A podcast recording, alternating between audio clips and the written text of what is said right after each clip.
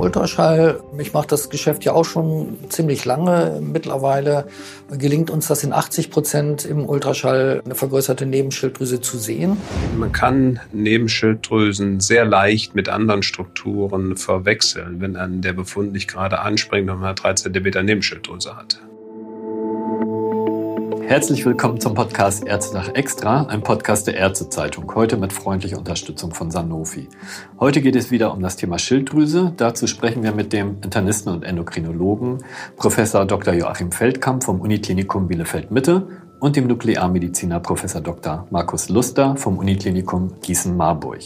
Lieber Herr Professor Luster, lieber Herr Professor Feldkamp, heute geht es um Hypo- und Hyperparathyreoidismus. Das ist ein schweres Wort, was uns da zu den Nebenschilddrüsen führt. Vielleicht äh, zu Beginn als kleine Auffrischung, was sind denn die Nebenschilddrüsen? Die Nebenschilddrüsen sind vier kleine Organe, die um die Nebenschilddrüse herumliegen. Die sind so klein, dass sie lange unentdeckt blieben und haben gar keinen eigenen Namen bekommen. Man hat einfach gesagt, sie liegen neben der Schilddrüse. Die regeln den Kalziumstoffwechsel im Körper. Wenn wir beispielsweise zu wenig Kalzium zu uns nehmen mal zwei Wochen, dann fällt der Kalziumspiegel im Blut ab. Dann produzieren die Nebenschilddrüsen Parathormon. Und dieses Parathormon sorgt dafür, dass aus dem Knochen, der ja aus ganz viel Kalzium, Kalk besteht, Kalzium in die Blutbahn übertragen wird. Und dann regelt sich der Kalziumwert im Blut wieder ein. Und wenn das passiert ist, dann geht das Nebenschilddrüsenhormon Parathormon wieder runter. Damit ist also eine gute Regulation des Kalziumstoffwechsels da. Dafür sind die Nebenschilddrüsen da. Unser Endokrinologe, wenn ich das so nennen darf, hat das mal sehr prägnant formuliert. Diese armen Drüschen sind nur zufällig dort zu liegen gekommen und haben eigentlich mit der Schilddrüse überhaupt nichts zu tun. Man würde ja auch ein Herz nicht Nebenlunge nennen, nur weil es da zu liegen gekommen ist. Aber zurück zur ernsthaften Beschäftigung.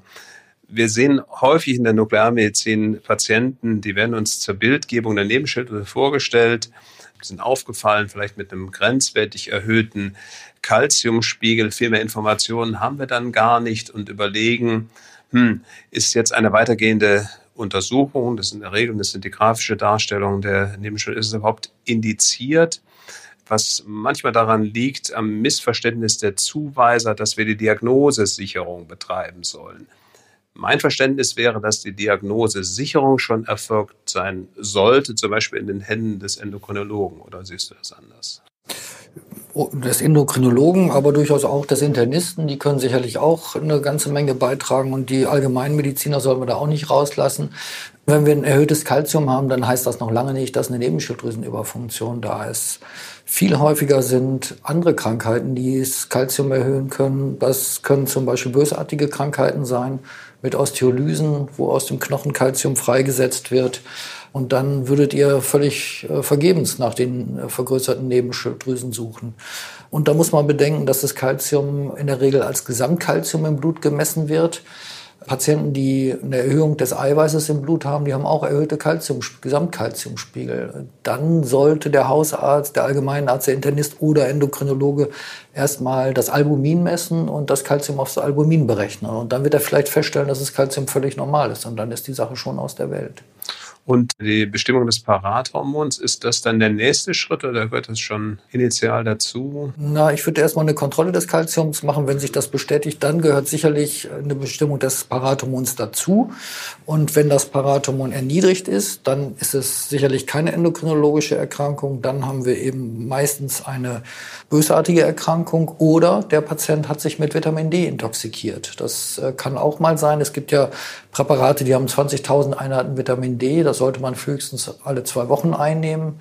In der Regel, es gibt Patienten, die nehmen das versehentlich jeden Tag ein. Dann steigt das Kalzium stark an und dann ist auch das Parathormon, wenn man es dann misst, niedrig. Wenn wir jetzt davon ausgehen, dass die Diagnose gesichert ist, wir haben uns ja in früheren Folgen immer schon mal als Fans der Ultraschalldiagnostik geoutet. Ich finde äh, persönlich die Ultraschalldiagnostik bei den Nebenschilddrüsen komplex, um nicht zu sagen schwierig, äh, überhaupt nachzuvollziehen.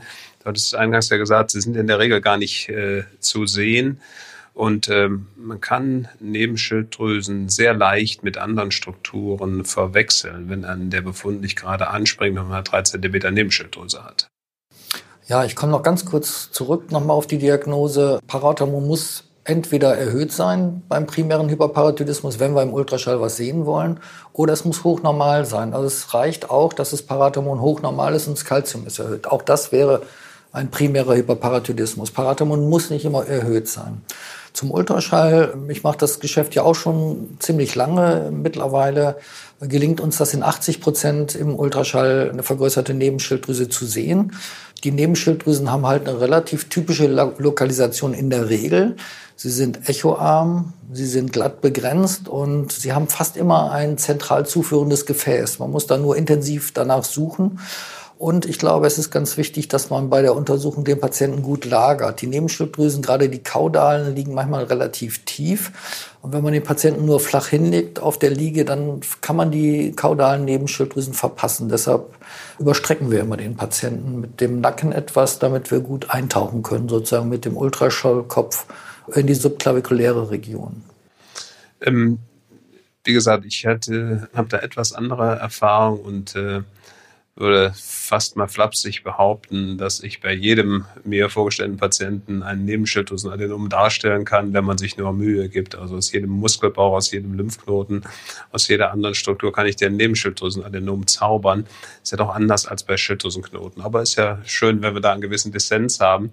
Ich finde dann, wenn der Ultraschallverdacht besteht und ähm, eine Operation, was ja meist oder fast immer das gewählte Verfahren ist, um äh, eine Kuration anzustreben, noch eine funktionelle Bildgebung sinnvoll. Zumindest wird das von den uns zuweisenden Operateuren so auch befürwortet.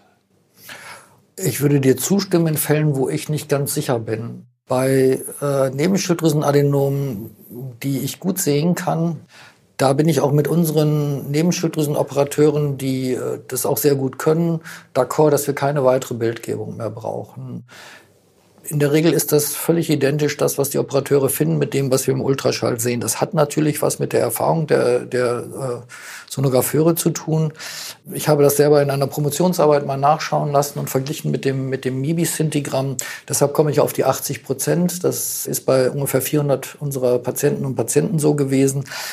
Die MIBI-Sintigraphie ist, glaube ich, auch immer dann gut, wenn der Knoten groß ist. Wenn ich nicht sehe, einen sehr kleinen Knoten vermute, dann habe ich den Eindruck, dass die äh, Mibi-Szintigraphie auch nichts sieht.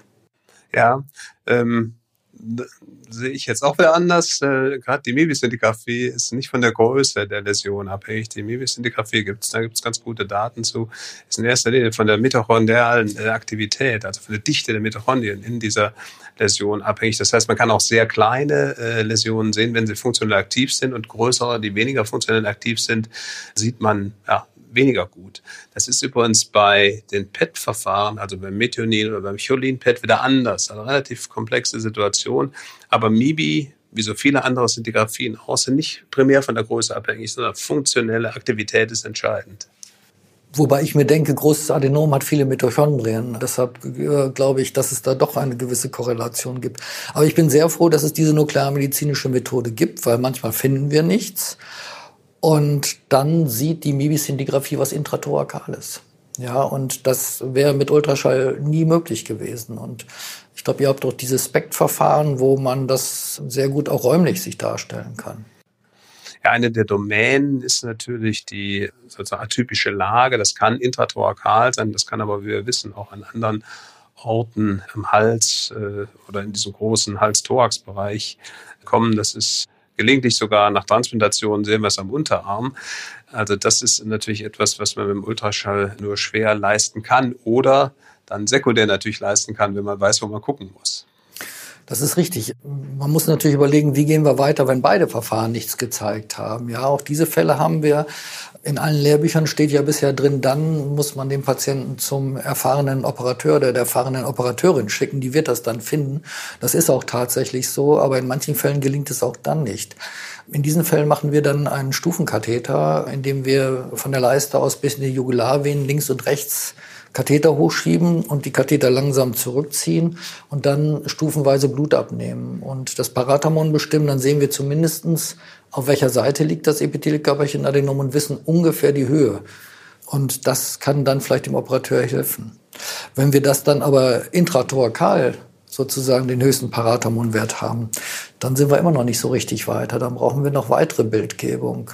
Könnt ihr da noch was anbieten dann? Also Stufenkatheter ist bei uns eher selten geworden, weil es eben neue nuklearmedizinische Verfahren oder relativ neue nuklearmedizinische Verfahren gibt.